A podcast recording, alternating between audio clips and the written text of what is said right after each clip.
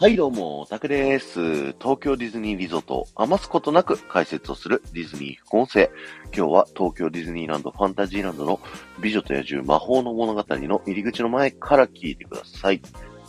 今日はですね、実写版の美女と野獣の映画のお話をさせていただきたいと思うんですけれども、えー、このアトラクション乗っていただくとですね、皆さん野獣の姿をね、こう見ることがあると思います。えー、このアニメーション版の美女と野獣の野獣の姿と、実写版の映画ね、エマ・ワトソンが主演した、えー、美女と野獣のですね、映画のバージョンの野獣って違いがあるの皆さんご存知でしょうか？それはですね、角が向いてる向きなんですよね。アニメ版だったり、このアトラクション版の野獣っていうのは角が前向きに生えてるのに対してですね、実写版の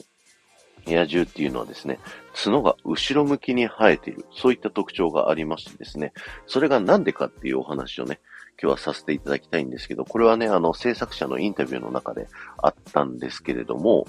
えー、実写版の美女と野獣で野獣の角が前向きにですね、生えていた場合に、ダンスシーンの時にですね、あの、ベルと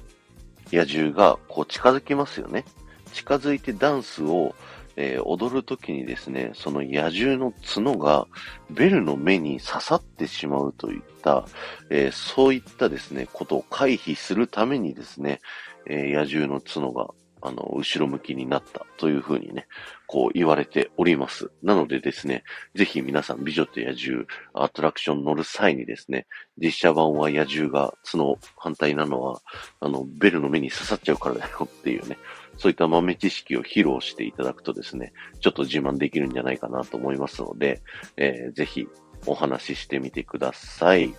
今日は終わりです。ありがとうございました。この放送が面白いと思った方は、ぜひいいね、残していってください。また、ハッシュタグ、ディズニー副音声をタップしていただくと、僕は東京ディズニーリゾートのいろんな場所から豆知識をお話しさせていただいてますので、そちらの方も聞いてみてください。この後も夢が叶う場所、東京ディズニーリゾートで素敵な旅のひとときをお過ごしください。